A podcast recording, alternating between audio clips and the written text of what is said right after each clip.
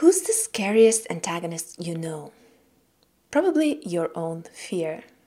Hi, I'm Diana, and this is Story Artist.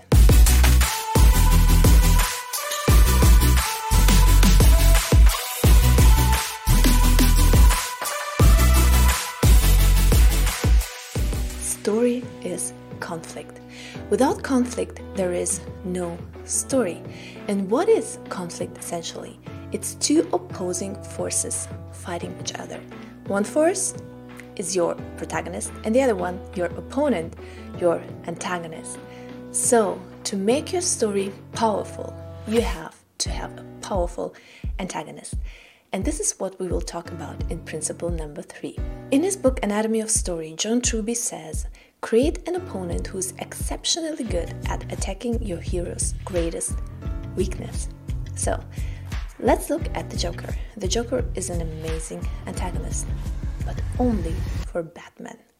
Which means he would be a bad antagonist for, let's say, Luke Skywalker. The thing is, you have to create a powerful antagonist, but the antagonist has to be perfectly matched to your hero. The more powerful the antagonist and the more perfectly he is matched and capable of attacking your hero's greatest weakness, the more powerful your story.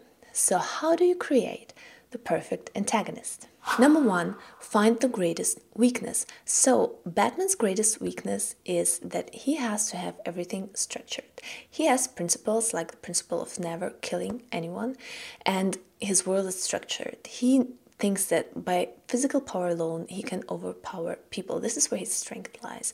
And the Joker is someone who tells him, No, you can't fight me this way because the Joker has no motive. Batman thinks every villain has a motive, but Joker has none. He just wants to see the world burn. He's not afraid of death. He's not afraid of physical power. That's why Batman cannot overpower him, and that's why the Joker attacks his greatest weakness. So find the greatest weakness in your hero in order to create the perfect villain. If in non-fictional marketing it's your story you're telling, then find your greatest weakness or find the reader's or your target audience's greatest weakness. It might be lack of time, it might be doubt, it might be some fears. Find the greatest weakness, those weakness you will be tackling with your product or with your book or whatever you're trying to sell. Number two, identify the villain. So now that you know the greatest weakness, you have to find the villain that can attack this greatest weakness the best. Who will be the ideal villain to attack this uh, weakness? What would his characteristics be like? How would he be best at spotting those weaknesses and attacking him?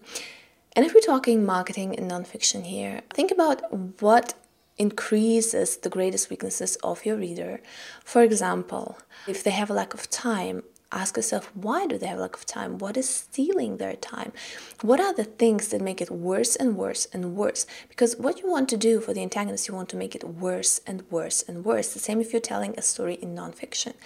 You talk about a weakness and then you have to make it worse. You have to find something that drives it even to a point where you think, okay, this is so bad, I have to find a solution. You have to increase this pressure. Maybe they have tried and failed something. Why have they failed? Maybe they have a preconception in their minds that they need to get rid of. So identify the villain first. And now we get to number three. And number three, intensify the conflict. So in fiction, you have to make things worse and worse and worse, really, really bad for your hero. So the more intense the conflict, the stronger your story. Make the antagonist someone who cannot be underestimated and who makes these things really, really bad for your hero so that the reader thinks in the end, how the heck is he going to get out of here? And it might be counterintuitive, but the same goes for nonfiction marketing. So when you have identified the weakness and the things that are actually attacking this weakness and making it even worse. You have to get the conflict to the absolute maximum, telling your reader, okay, this is how it's going to be, this is bad, this is bad, this is bad. Why? Because to release the tension, you have to get it to the absolute maximum first. You have to have your reader at a point where he's asking, okay, how am I going to get out of here? Because guess what? Then you have a solution ready for them, how they're going to get out of here. But first, you have to show them this opposing force that is coming to get them. You have to tackle those fears, you have to tackle those weaknesses before you can release this tension. Never forget, story is conflict. If you want to have a great story, you have to have a great conflict. And if you want to be a great storyteller, marketer, coach, or whatever, you have to embrace conflict. You have to understand that conflict is the essence of story and to embrace it fully. And for that, you need to create a great opposing force to have this conflict ready in place when you write the story. I hope this was helpful, and I see you next time.